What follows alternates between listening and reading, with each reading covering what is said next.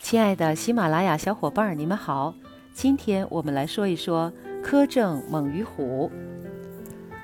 苛政猛于虎这篇文章出自于《礼记·谭公下》中的“苛政猛于虎”一文，记载孔子和弟子子路路过泰山时遇到一位身世凄惨的妇女的故事。全文以叙事来说理，后来从这个故事中引申出了“苛政猛于虎”的成语，意思就是统治者的暴政比吃人的老虎更加可怕。接下来就让我们一起共读这一段文字：“苛政猛于虎”，作者戴胜。孔子过泰山侧。有妇人哭于牧者而哀，夫子视而听之。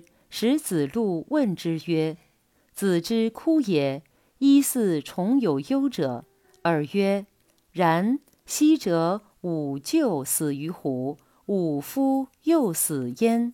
今吾子又死焉。”夫子曰：“何为不去也？”曰：“无苛政。”夫子曰。小子食之，苛政猛于虎也。这段文字的意思是：孔子路过泰山脚下，有一个妇人在墓前哭得很悲伤。孔子扶着车前的横木，听夫人的哭声，便让子路前去问那个妇人。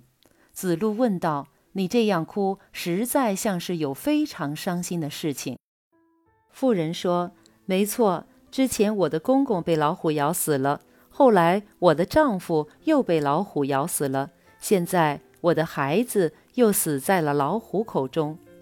孔子问他：“那为什么不离开这里呢？”